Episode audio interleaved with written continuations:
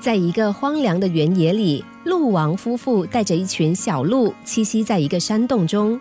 然而好景不长，原以为是个安乐居所的地方，却在一个秋天的午后被一个猎人发现了。为了捕获猎物，猎人在洞穴附近悄悄地布下了陷阱，静静地等待不知情的鹿王误入陷阱。这天，鹿王带着小鹿们到河边喝水。就在这个时候，守在小鹿身后的鹿王果然一不小心掉进了猎人的陷阱里头。小鹿们看见父亲被捉了，紧张的大声喊叫，四下逃窜。而陷在网子里的鹿王也满脸惊恐。当他用力的咬着网子，企图把网咬破的时候，没想到他越是挣扎，网子反而越拉越紧。这个时候，母鹿来到鹿王的身边，焦急的鼓励着丈夫说。别紧张，慢慢来，我会守在你身边的。于是母鹿就在丈夫的身边守了一整天，一直等到猎人出现。当猎人带着笑容出现，准备带走鹿王的时候，母鹿立刻从另一边跑了过来。猎人突然看见一只鹿跑过来，害怕的退了两步。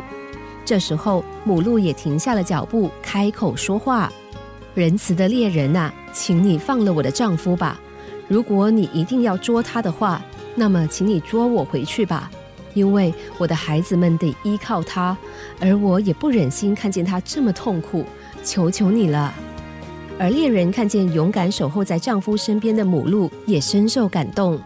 母鹿继续说：“他是我丈夫，也是那群小鹿的父亲，他们都还很小，非常需要父亲。”猎人看着苦苦哀求的母鹿，恻隐之心油然而生，更感动于母鹿的情真意重。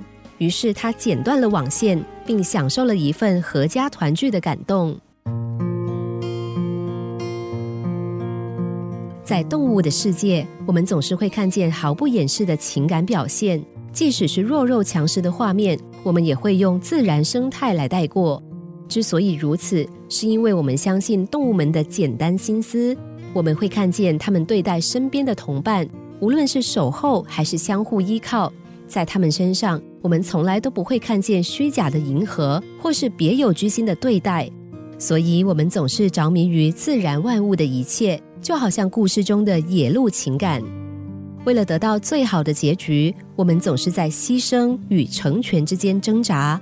只是人类最后的考量，总是期待别人的成全，而不是牺牲自己。然而，不愿意付出，又怎么会获得完美结局呢？心怀牺牲，结局不一定会真的牺牲。就像故事中的母鹿，很多时候我们认真付出，反而会为我们带来幸福的结果。